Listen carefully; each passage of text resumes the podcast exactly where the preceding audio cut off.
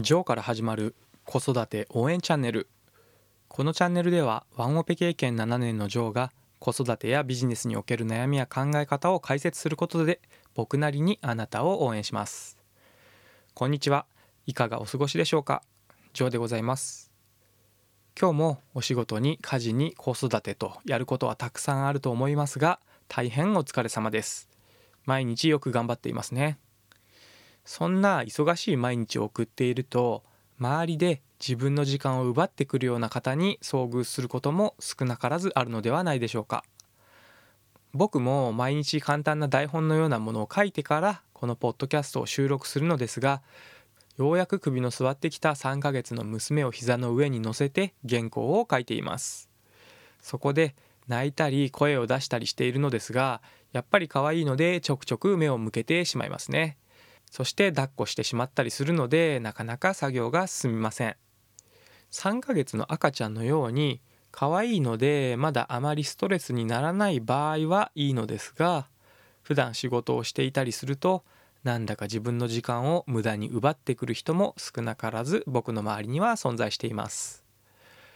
昨日話した急ぎでもないのに毎日電話をしてくる人もそうですし優先順位を考えずにどんな仕事も急ぎであるかのように仕事を振ってくる人と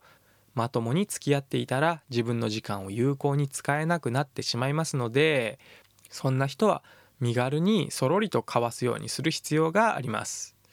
またそのような人の時間を奪うような行動を悪気なくやってくる人もいるのでこれまたたちが悪いんですよね。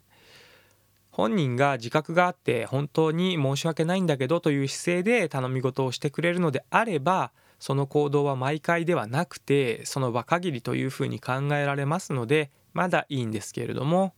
無意識に悪気なくやっているとこれ定常的にやっている可能性が高いのでそのような人には近寄らない方が自分自身のためになるかと思います。その自分側から見たら相手の欠点のように見える部分に対して目を向けてしまって注意しようかなとかなんとかその人の行動を変えたいと考えてもこれもまた無駄な時間を過ごすことになってしまいます。人間というものは自分自身が問題と感じて自分が変わりたいと思わない限り変わりませんし人に言われたところで自分自身が自覚してない人は大抵の場合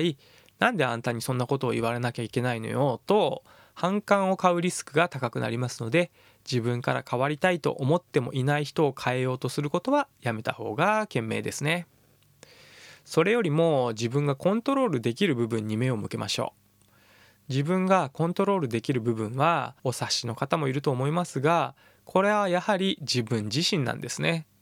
自分がその自分の時間を奪ってくるような人から距離を置いたりそれよりも自分が真似したい。この人の習慣ややり方は勉強になるなという人に目を向けるようにしてあげましょう。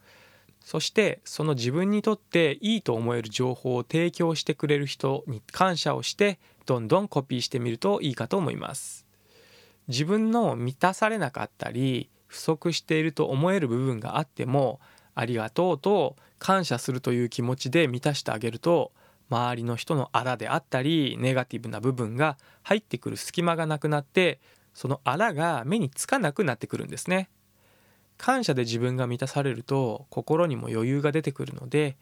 自分が真似していいなと思ったことを他の人にも教えてあげたり情報を提供するという余裕が出てきます。これは真似したいと思ってもいない人に無理してこのやり方をすると仕事が早くなりますよとか効率化できますよとか無理強いする必要は全くありません。